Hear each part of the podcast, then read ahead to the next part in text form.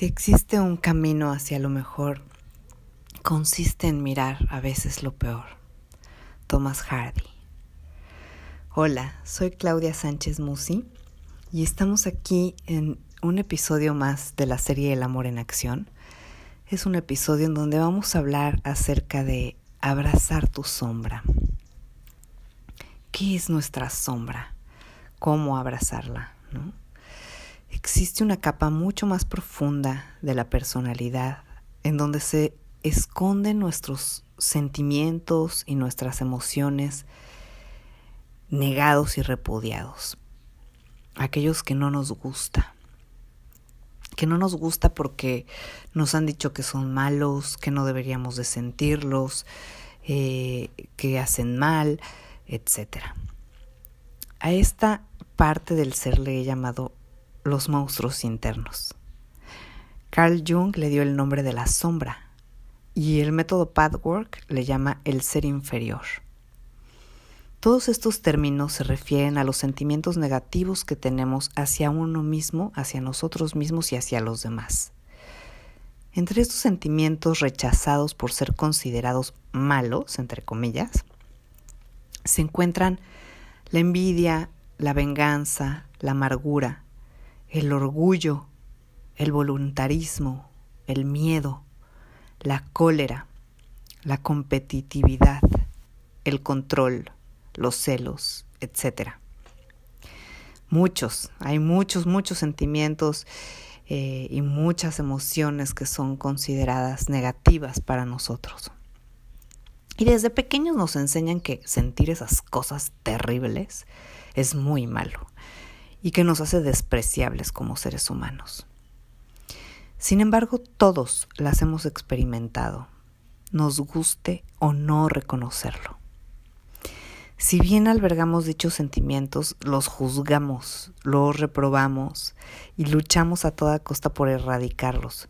Nos peleamos con ellos, los negamos, sin lograr que se esfumen de nuestra vida.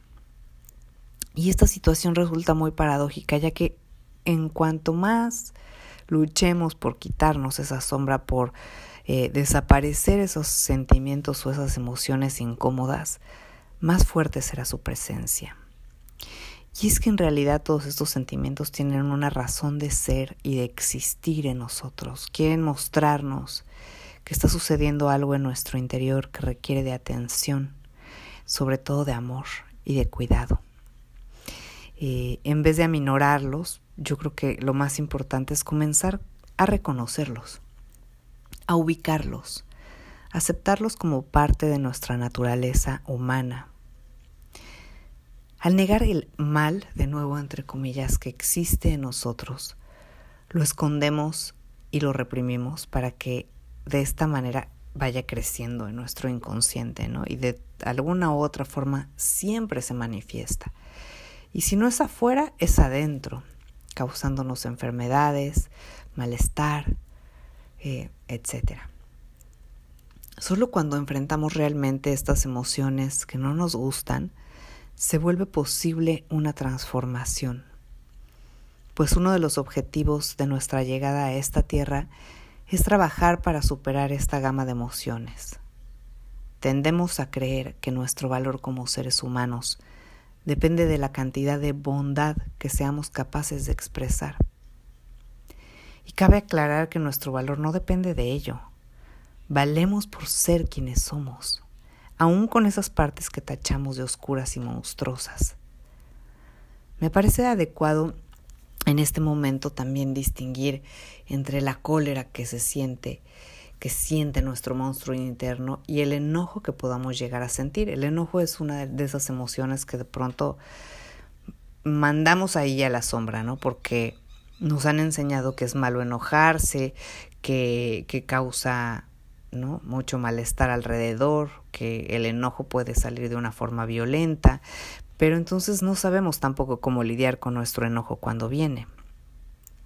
Todos tenemos derecho a enojarnos, es una emoción que tiene una razón de ser, porque es una emoción que te ayuda a poner límites, que te dice en dónde está ese límite.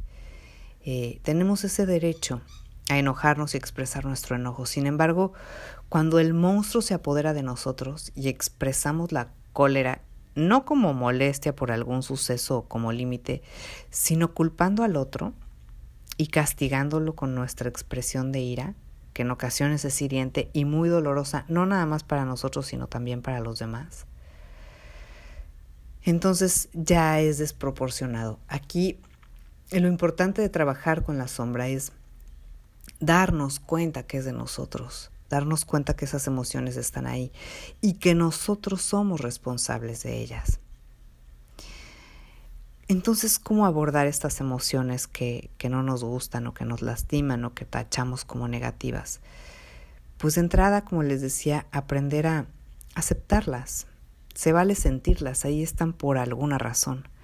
Y tenemos derecho a expresarlas con respeto y con responsabilidad al tomar en cuenta que sentimos por nosotros, porque esa emoción está ahí, porque es lo que a mí me está moviendo y no por culpa del otro.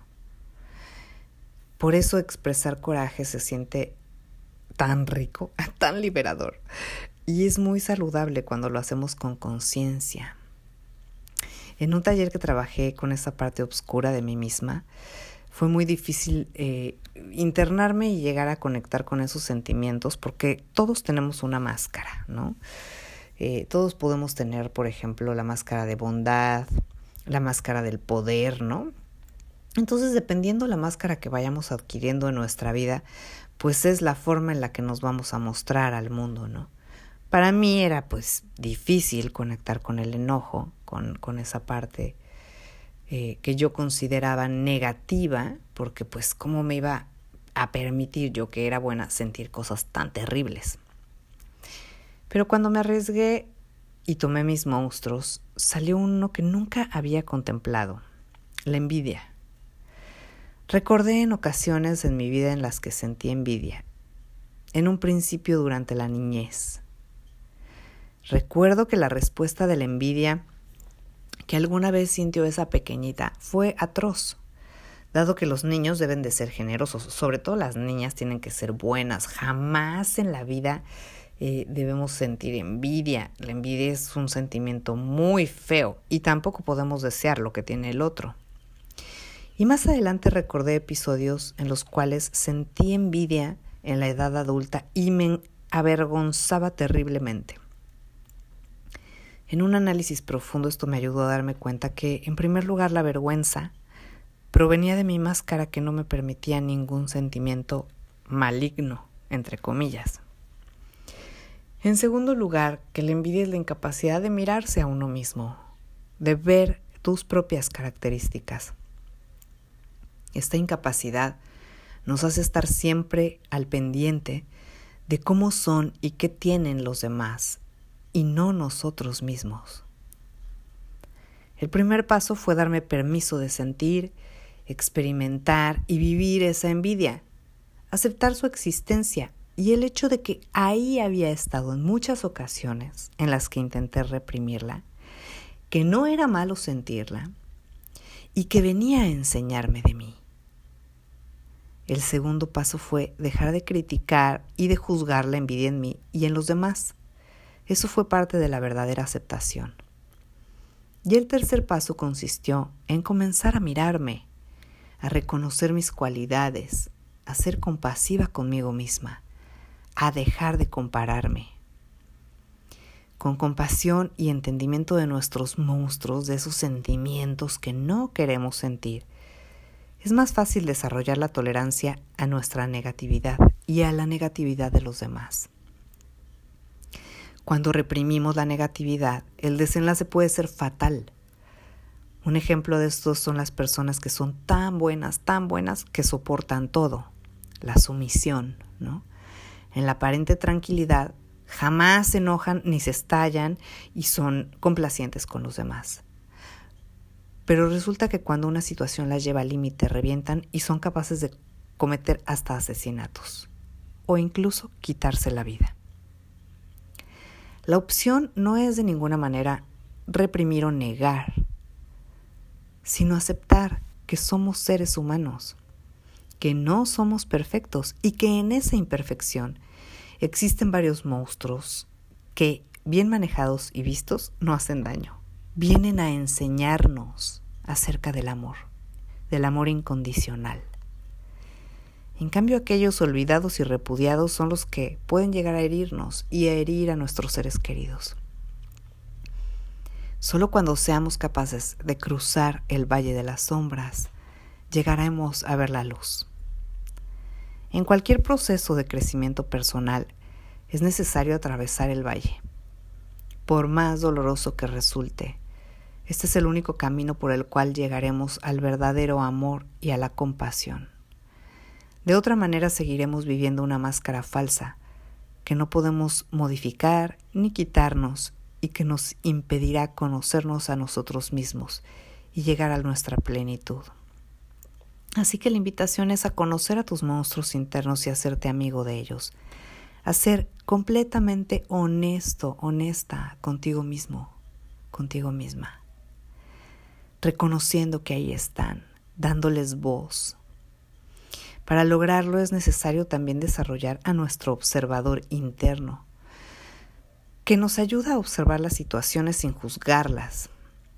Podemos mirar desde afuera entonces también nuestras acciones, sentimientos y pensamientos sin catalogarlos como buenos o malos, simplemente observando que están ahí.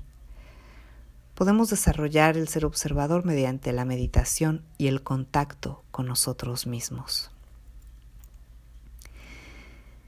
Amar a un ser humano es atreverte a mostrarte sin defensas ni caretas, revelando tu verdad desnuda, honesta y transparente. Es descubrir al otro tus propios sentimientos, tus áreas vulnerables y permitirle que conozca al ser que eres en verdad, sin adoptar actitudes prefabricadas para causar una impresión favorable. Esto lo escribió Martín Villanueva, mi maestro y terapeuta. Y bueno, es, es esta parte en donde volvemos a lo mismo, amar a un ser humano, es también amar esas partes que no nos gustan. Es aceptar la oscuridad, es aceptar la luz, es aceptar la dualidad en la cual vivimos.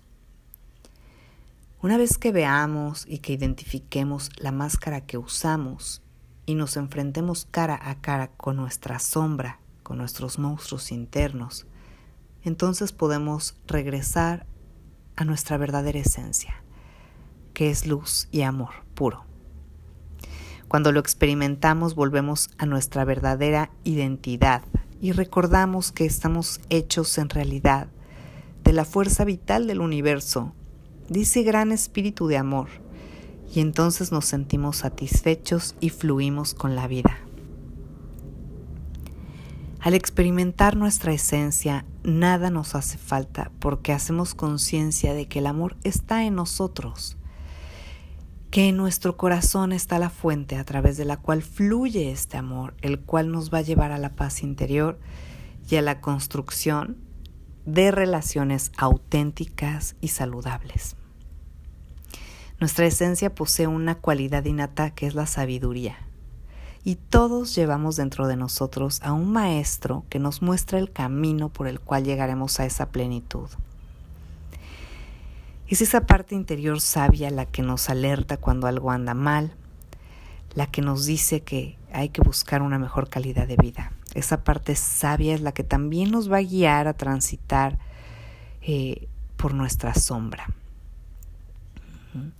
Entonces aquí la otra vez la invitación es a observar todo eso que está en ti, todo eso que está en tu mundo, a darte permiso de ser quien eres, eh, a escuchar todo eso que está en tu interior, lo negado, lo rechazado, ese dolor profundo, y darte cuenta de que también esto es un proceso de amor propio, el más fuerte, el más hermoso y el amor incondicional. Es ahí en donde lo vamos a encontrar.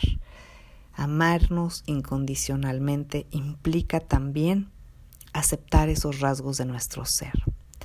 Así que no te pierdas los próximos episodios en donde vamos a seguir platicando acerca de este tema, acerca de nuestros errores, de cómo observar nuestros errores con amor, de qué es lo que nuestros defectos de personalidad vienen a enseñarnos. Y bueno, la idea es comenzar a, amarnos más profundamente, a amar nuestra sombra y a abrazarnos en esa totalidad y belleza de seres que somos. Te dejo un abrazo con mucho cariño. Cualquier duda o comentario me puedes escribir a claudiasanchezmusi.gmail.com. Que tengas una hermosa semana.